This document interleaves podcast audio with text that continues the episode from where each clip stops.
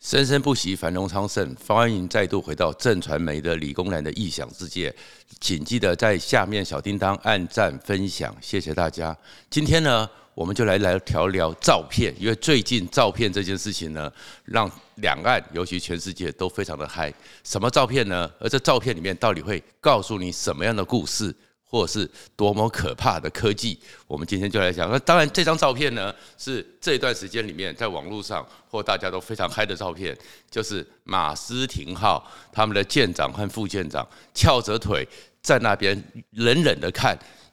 中国大陆的辽宁号。这个地方呢是在菲律宾海，时间是四月四号中午大概十二点零二分。然后这张照片呢，就觉得说台湾人真是不够贴心。有这张照片的时候，应该就赶快送他们一点台湾凤梨干和台湾啤酒，在这边看着辽宁号的时候，我相信那整个感觉会让我们觉得更疗愈。可是这个照片到底想讲什么呢？其实美国是非常刻意的，当然我们知道是战术上一个蔑视。中国一直宣称说辽宁号还有山东号他们的战斗群出来，包含这次的动物南昌舰出来之后呢，方圆五百公里之内都没有人可以威胁辽宁号。可是呢，整个美国的马斯廷这个伯克级驱飞弹驱逐舰就告诉你说，我距离你不到三百公三千公尺，我就可以藐视你。然后呢，杨洁篪告诉美国说，你们再别有资格居高临下对中国说三道四。马斯廷号的这个两个非常帅的舰长和副舰长告诉你说，那我们就平视着翘着腿来看你们好了。可是这里面真正的关键是什么？美国其实这个照片，美国放照片，尤其是美军。都是有特殊用意，这个用意里面的意涵是很深的。首先，这张照片呢，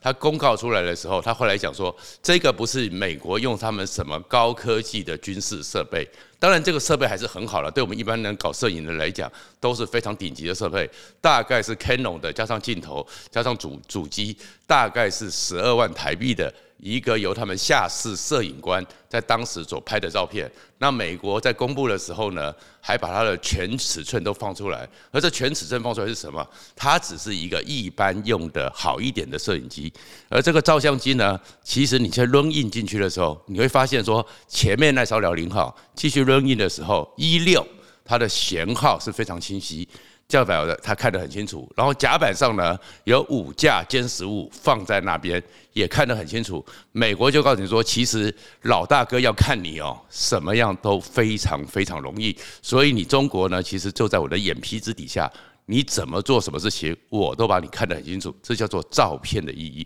而美国在告诉你这件事情是什么，就是说我们一个小下士，他的一个普通的民间用的摄影师。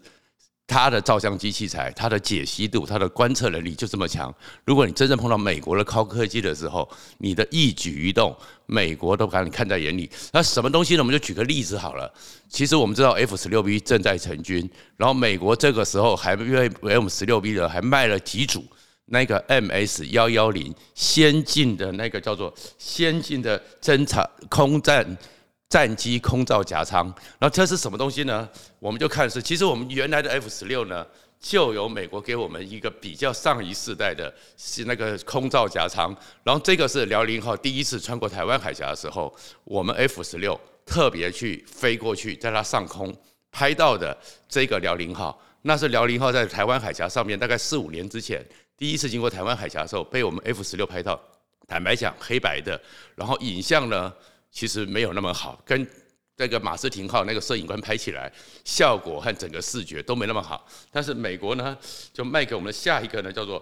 MS 幺幺零先进夹舱呢，这是什么？这个就是美国 demo 给你看的。这个就是美国美军在 F 十八超级大黄蜂上挂的这个先进夹舱，它是距离加州外海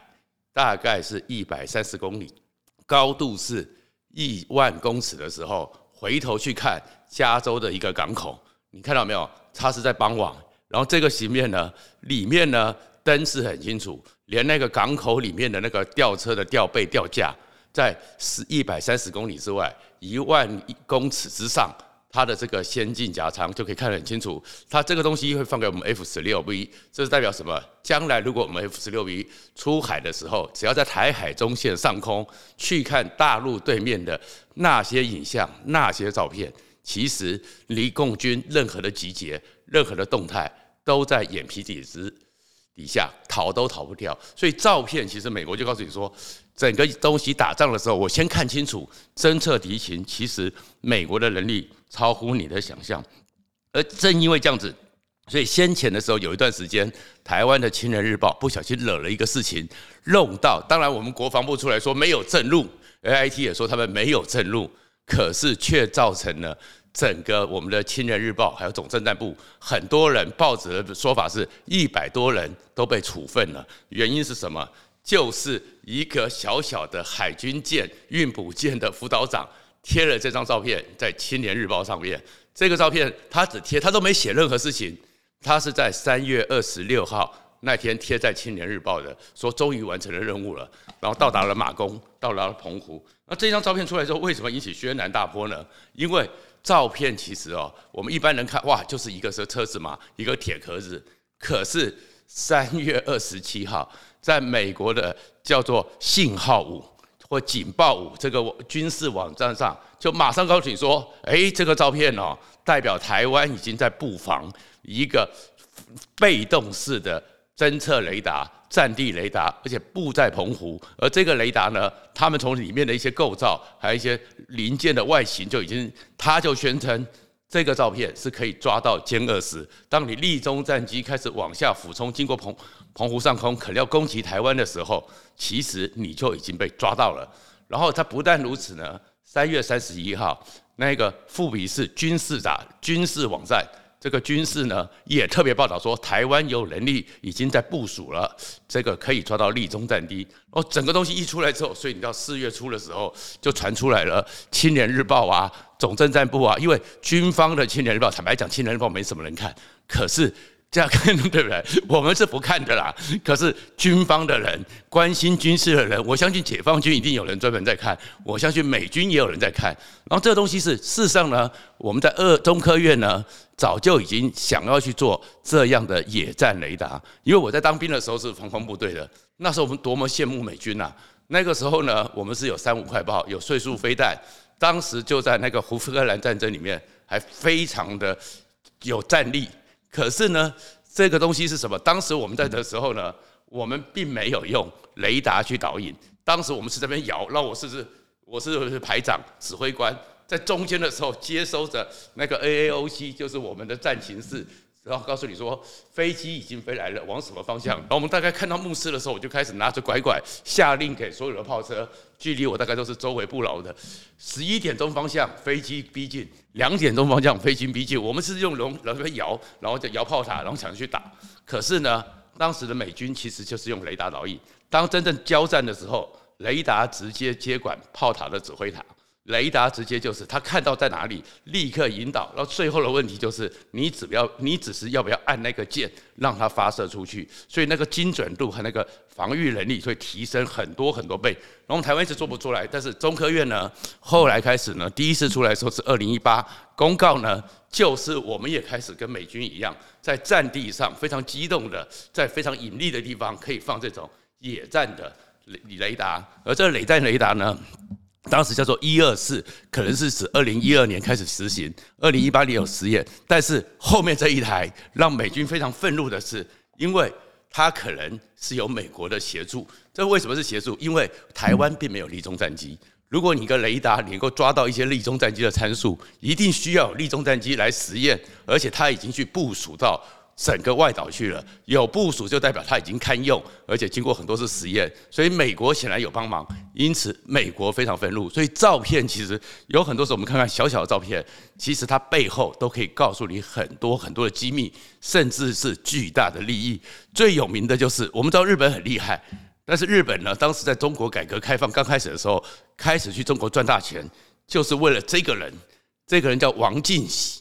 在文革的时候呢。日本人就看到这个王进喜，中国官方公布了一张照片，日本发大财，所以不需要豁出去人进来，只要你看懂照片就可以发大财。怎么发大财？这个人是王进喜是什么？是当时中国在文革的时候开始要大跃进，那么遥远的年代里面，他们说呢，工业要学大寨，然后呢，人员要学大庆，他们挖到了大庆油田。所以中国自己有石油了，而就是这个里面呢，就是讲了一个伟大的他们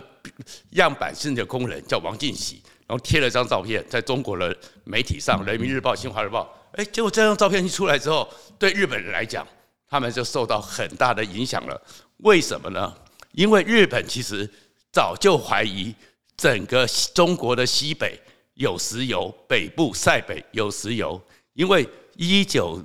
十九二十世纪初呢，当凯因当那个发现了整个戈壁大沙漠有很多恐龙，到现在为止呢，其实戈壁大沙漠都发现出很多巨大恐龙的骸骨。所以呢，日本人就怀疑说，有这么多巨大的恐龙，代表着在中国的塞北、新疆这一带呢，古时候那是非常古老时候，很有许多巨大的动物在这里生存。既然有很多巨大的动物在这里生存，它们死亡之后埋在整个岩石底下，经过一两亿年，他们会化为石油，而化为石油都是巨大动物，所以。他们这些油田的存量应该非常丰富，就好像中东一样，就好像撒哈拉沙漠一样。而事实上，我们也知道说，最近这几年新疆的石油真的是多到让全世界都很好奇。可当时日本呢，就一直想要去找，找不到。那日本非常在乎这个石油，是说，如果当年呢，一九四零年代组织了好多探勘队，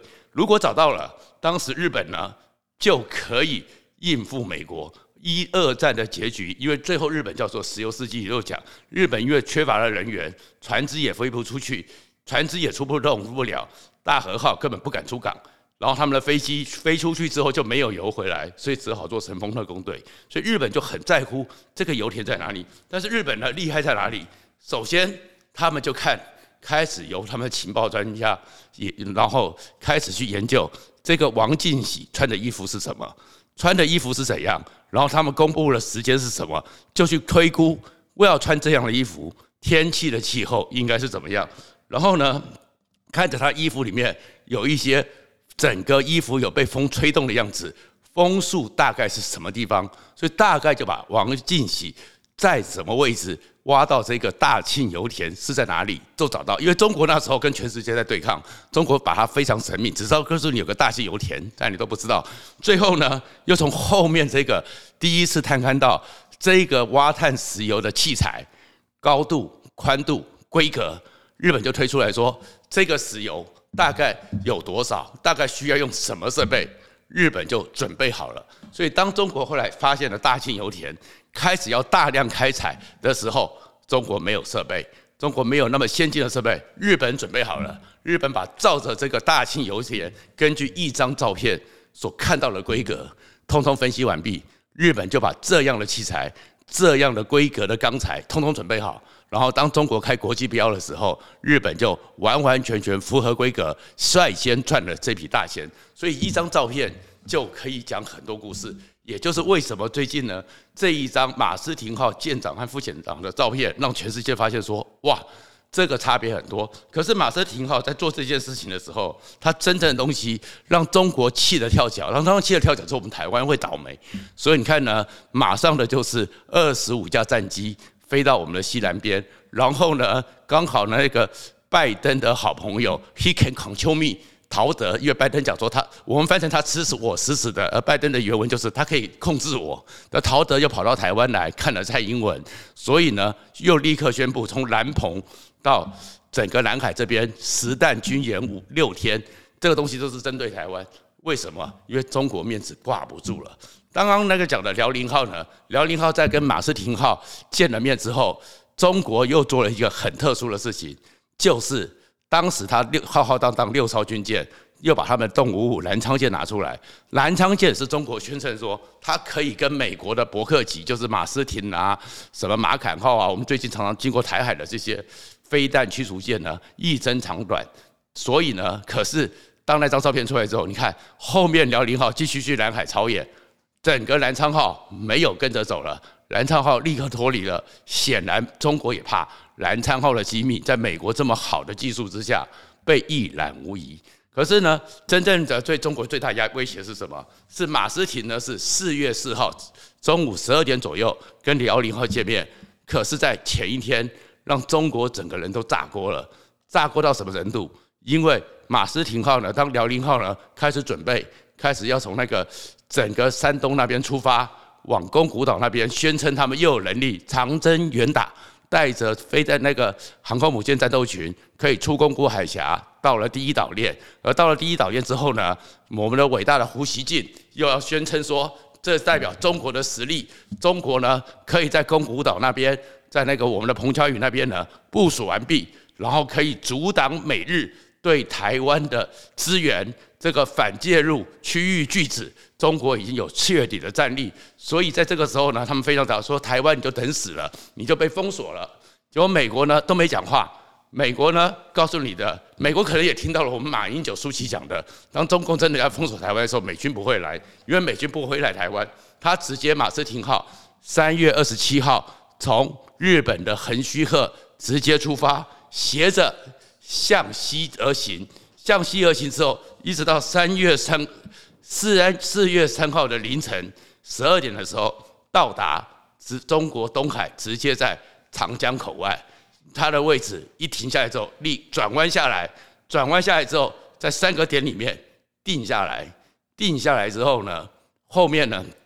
八个小时在那边耀武扬威，而且把它的 SPY one、SPY two、SPY 三上面的主动式相位雷达通通打开。然后中国人就发现说，原来他的肚子最核心的腹地被插了一刀。这个东海这个位置，它是从长江口外一直到杭州湾。然后你看呢，所以你会看到在这个图形里面呢，整个中国的上海、南京、江苏、昆山最精华地区都在马斯廷的威胁之下。然后他走了三个定点，停下来做个超演。做一个雷达上的侦测，那这东西就告诉你说，如果你真的要对台湾、对宫古岛那边动手动脚，美军呢不会到那边去，美军就直接的马斯廷号就过来，而且过来之后，四月三号的清晨，直接再转往东南方去追辽宁号，三十六小时之后追上辽宁号，拍了那张照片。可是这东西为什么让中国非常压力非常大呢？因为马斯廷号上面前段有。三十二具 Mk One 垂直发射的飞弹系统，后段有六十四具 Mk Mk 四幺垂直发射飞弹系统，所以它上面呢，其实它是一个火海上的飞弹库，里面呢有巡战斧巡弋飞弹，有标二、标三，甚至可能有标六飞弹，有鱼叉飞反舰飞弹，有反鱼雷，所以当中国。当马斯廷号这样子直接告诉你飞到这边的时候，而中国、美国呢，在横须贺基地里面，其实真的要动员起来的时候，数十辆甚至上到超接近一百辆的战舰都可以放得下。也就是说，如果真的要开战的时候，美军只要这边一挡，其实你中国在这边呢，你的辽宁号出去了，你就是海上孤军，等着被打。因为呢，整个辽宁号呢，当它挡挡在这个位置的时候呢，中国现在。有四十架左右的号歼二十，号称可以跟 F 二十二，然后它呢就在上方河北的沧州，安徽这边的芜湖，大概各十来辆。而马斯廷在这边一动上来的时候呢，这么多飞弹，你真的要用歼二十去驰援，远远在宫古岛那边，远在台湾东北方的辽宁号战斗群的时候，已经没有机会了。轰六 K 这么大，你也飞不出来了。而在这个安徽、浙江、江西一带。是中国针对着，包含是关岛快递，包含是对台湾东风飞弹、火箭军六十一、六十二基地。那他也告诉你说，到这个时候，只要我在这边，你也没有能力了，因为我一挡住之后，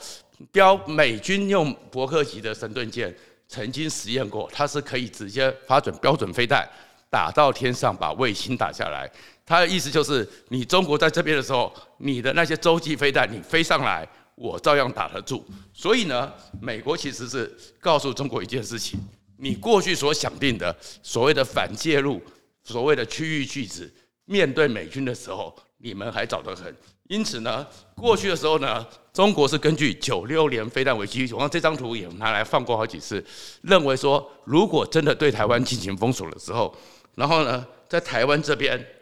东北方。西南空域最近常常飞了很多飞机的地方呢，他们的山东辽宁一组在这边之后，美国来不了，美国没办法驰援，然后呢，留在这后方的时候，我们的战力保持也没有用，因为呢，马上我们的加山基地制航基地，通通都在他的火力压制之下。可是呢，美军呢都没讲话，但是美军做了一个动作。当你真的要蠢蠢欲动的时候，其实我美国呢不会来台海，不会在你的设想里面直接跟你正面交锋，而是美国呢会把你阻断，让你第一波攻击出海之后，你后面的第二波、第三波再没过过来。这个情况之下，就把中国号称两百二十万的大军、中国的飞机、中国的飞弹这么多，都告诉你，你只有第一波攻击。第一波出去之后，后面美军有把握让你不能来，所以我们刚看到的是，当那个整个马斯廷号翘着掌、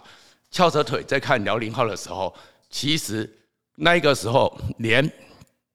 罗斯福号战斗群都已经渡过马六甲海峡进入南海，从另外一方面制止你从湛江、广东那边继续来包围台湾。可是这里面呢，当然有个状况是美军呢。虽然可以阻绝中国，让它只变成部分的兵力面对台湾，不会是全军出动。可是美国并没有表现说，如果在台湾这边，他会怎么处理。所以这里面呢，第一波的战力，台湾还是要去面对。美国还是说，台湾你还是自己的国家自己救，自己的战争自己打。所以你台湾面对中国，他把你阻绝后援之后，整个。攻台的第一批军力，你台湾要自己处理。可台湾要自己处理的时候，你就发现说，美国其实帮台湾在处理或我们的军售里面的布局，又有一些连真正夺岛登陆这些状况都想到了。所以，我们最近的时候呢，玉山舰开始能够下海，然后当然现在还要操演，那过几个月之后才正式服役。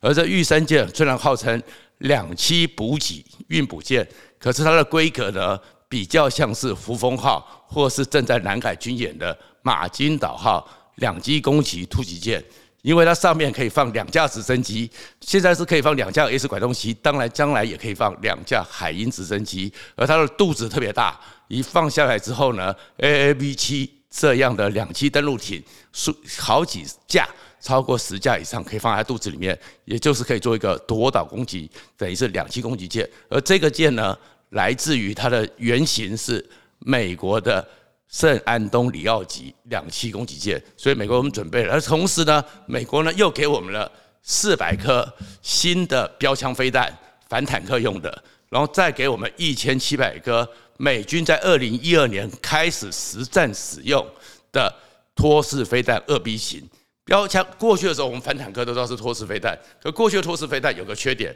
它是用一根铜线导引。打出去之后，铜线传递讯息，飞到坦克上方，看到它的落点之后打下去。但是铜线这么高的速度里面会断裂，一断裂之后，托式飞弹就像一个空中飞掉飞靶乱飞。所以我们好几次在实验的时候试射的时候，托式飞弹有时候会乱飞。可是标枪飞弹呢，完完全全在不用这样的一个导引了，它出去之后，雷达导引就我们刚看到的所谓的野战雷达。导引它之后出去之后，射后不理，然后自己追寻目标打下去，然后再过来的那是标枪飞弹，而突第二款的二 B 型的托式飞弹，射程到四千五百公里公尺，我刚刚都讲说是公尺，四千五百公尺，所以所以四公里外，如果你大量的登陆坦克车九九零四或什么上来的时候，在两四公里之外，托式飞弹二 B 就可以反应，而且托式飞弹二 B 呢，已经用无线射频，不再用。